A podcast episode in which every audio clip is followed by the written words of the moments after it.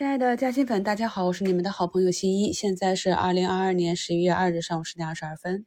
我希望呢，新关注新一的朋友呢，对着看盘软件啊，把我们过去的节目啊，争取都听一遍啊。虽然内容比较多，这样呢才能够更好的理解咱们一个投资的主要的核心逻辑。我们在周一大跌的时候啊，在早评里就跟大家分享啊，标题上证补缺，开在震荡下轨，低吸高抛应对震荡。所以呢，我们很多朋友还是按照纪律啊，克服了恐慌，去进行了低吸。那这个市场呢，在上周。反复的震荡，低开高走，高开低走。没听咱们节目的朋友呢，可能是觉得啊很难做啊，因为在外面看散户的投票，基本上在这个位置都是看空的，而只有我们看懂了市场。新一也是不止一次的跟大家讲，近期的市场非常的微妙，你看不懂的，觉得非常难把握，市场节奏轮动很快，沉寂已久的金融啊、地产忽然拉起来，你也不知道该不该追。我们看好的核心资产，科技、消费、医疗、医美。各个板块的这些龙头，在这种低估值的抽血效应下呢，反而是只赚指数不赚钱啊。那么我一直强调说，我们一定要坚守我们的主线。还有的朋友问我说，我们的主线是什么？我们讲了整整一年啊，大家可以去到新米团里看一下，我们从年初、年中讲到年末，始终是一直坚持主线。等待的呢，就是一点估值很便宜了啊，接近历史底部。第二点就是整个股价。板块走平啊，不再下跌。第三点就是有资金来，有风来。我们课程中也反复讲过，一个板块想要持续的上涨，必须还要有政策的支持，不断的利好放出来。所以我们市场非常出乎意料的啊，周一补了下缺口，又补上缺口之后，周二又出现一个向上跳空的缺口。那么叠加今天这个缺口，这两个缺口是很有机会成为我们下一轮行情的起始点。所以朋友们再回头看过去半个月的行情，图形上很难看。感受很不好，但是如果你看懂了，就知道这里呢，就是一定要拿住底仓。来看一下今天上涨比较猛烈的，比如说我们近期一直在讲的国企改革里面，中字头领涨里面有很多连板的涨得非常好的个股，我很少提及，但是我每天都提及的就是中国联通。我们要注意啊，不管我们是做短期还是做中长期的一个持股，一定要以业绩、题材、发展性为一个主线，只有这样，我们才敢于在大跌的时候进行低吸。可以看到，联通啊，现在是上涨百分之八啊，马上要冲板去了。昨天呢，发生了很多新闻，朋友是比较慌张，不知道今天该涨该跌。然后呢，晚上就是广州啊、成都啊，各个城市慢慢的放开。我一直强调说，如果你看不懂行情，尝试着以一个更大的面。更高的角度去看，如果你看不清楚个股的短期震荡，那么就尝试着从它的周线、月线级别去看，你就会发现啊，整个周期和逻辑就更为清晰。在进入二零二二年的时候，我们整个市场的位置还是比较高，面临着美国加息啊啊很多突发的利空，这样一路砸下来，砸到了现在这个位置，你会发现说前段时间出现的这些利空，我们的市场、我们的个股反而不跌了。这就是真正的底部了。那当所有的利空出尽的时候呢，有一点放缓的，有一点点利好出来，就很容易刺激这个市场。再叠加我们对二零二三年整个数据资金量的一个分析，就可以知道此处是机会大于风险。可以看到今天早盘啊冲的比较猛的，都是我们一直看好的核心资产，大免税啊，虽然说现在高开低走，但是也是一度冲到百分之八。在早评的评论区，我看到有的朋友又问我，该怎么操作了？该怎么操作？我们在过去两年的课程里一直在讲。那么今天早评里呢，也给大家非常明确的讲了，今天我们上证的压力位就是三一八零到三二零零。那么接近三二零零这个位置的时候，你前面低吸的活动仓应该怎样处理？处理的时候啊，如果是个中小盘涨停了，你应该怎样处理？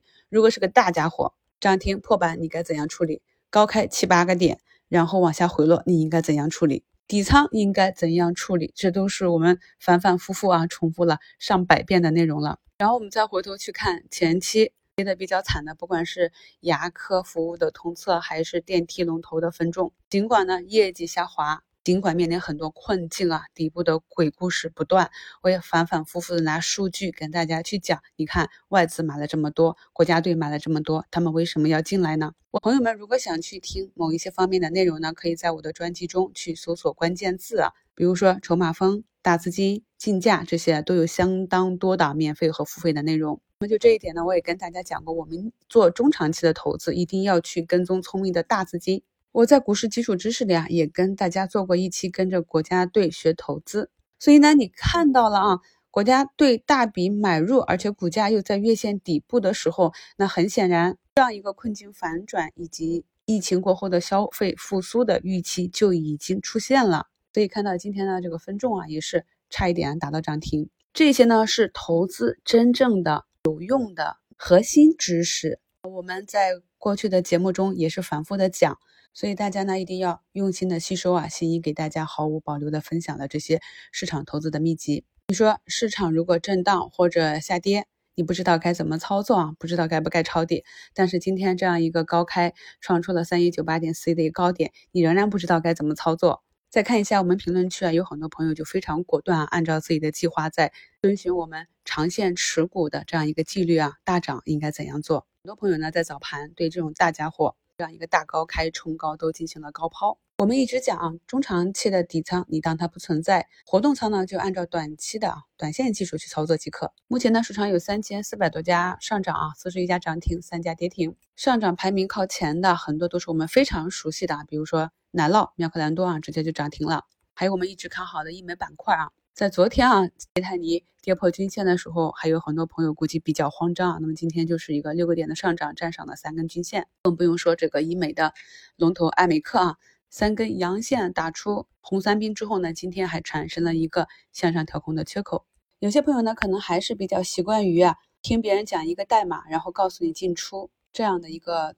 投资方式，但是这种方式呢，真的是不长久，也不现实啊。比如说，我们来看一下今天节目中给大家贴的几个案例。图一呢，是我前期去做的一个抗原检测。那么，由于疫情放开之后呢，其实我认为还是利好抗原的，但是市场不认同，不认同怎么办呢？竞价整个板块走弱，那就直接做止盈也好，做止损也好，就出场了。我们在做短线，特别是热点题材的时候呢，一定要果断。如果你很犹豫的话呢，可能一下子就错过了一个很好的出局的时机啊。当然呢，也有可能卖飞，但是呢，要知道我们卖出的是风险，买入的是机会。短线跟中长线的操作方法和操作理念是完全不同的。图二呢，是我昨天早评啊跳空高开去开仓的一个医疗器械个股。昨天呢，盘中一度冲高十一个点，然后盘中回落至绿盘，尾盘继续拉升，这样一个日内回落啊七八个点，这个波动算是非常大的了。那开板次新就是这样的一个特性，朋友们可以看一下我的操作，二十一下方买入。二十二下方卖出，做了一个点的差价，整体的持仓成本呢降低了五个百分点。你说这样的操作，你在盘中跟得上吗？不管是买还是卖，它就是一个点，这就需要你对盘中分时盘口啊、大单以及下单手速一个全面的要求。所以呢，对中长线你可以说去跟票。短线去跟票，且不说带票的人他的胜率如何，水平如何，就算他水平很高，你的手速跟得上吗？所以我还是希望大家呢，一定要把心态摆正，心呢愿意把自己理解的市场、懂的这些技术啊，都分享给大家，也希望朋友们呢能够真正的吸收成长。图三呢，就是我们近期在跟踪的啊，一个呈大波段走势的内窥镜，早盘呢也是一度冲高到七八个点，达到了上方的压力位呢，就按照操作纪律啊，吸下一点活动仓。然后再观察股价是继续冲高还是后期回落，因为啊这只个股的股性啊通常就是冲高啊七八个点这个位置就差不多了。图四呢就是我们近期一直在作为案例跟踪的啊大 CRO，大家可以看到啊像这种你如果技术不是特别纯熟的话呢，非常容易卖飞的，因为近期的行情确实呢不太好把握。所以呢如果你要做日内差价的话，一定不能贪心。特别是呢，你用底仓去做差价的话，那么卖飞底仓的风险呢，要比买套的风险更大。其实呢，我们在十一月二十五日的五评里就给大家测算过这段震荡区间底部和顶部的区域了，那么就等着市场去选择方向。所以呢，像这种非常关键性的信息，朋友们一定要做好笔记。比如呢，我们当时讲呢，这个震荡的底部区域在三千点到三零五零点啊，那么周一的时候就是刺穿了三零五零，就引发了一个买入的动作。顶部区呢就是三二零零到三二五零啊，那么今天呢三幺九八接近了三二零零这个位置，也是可以作为我们日内操作的一个依据。我们就看一下，其实今天涨的很多都是我们一直关注的中国的核心资产，就是长线大资金去买的。所以呢，相信啊。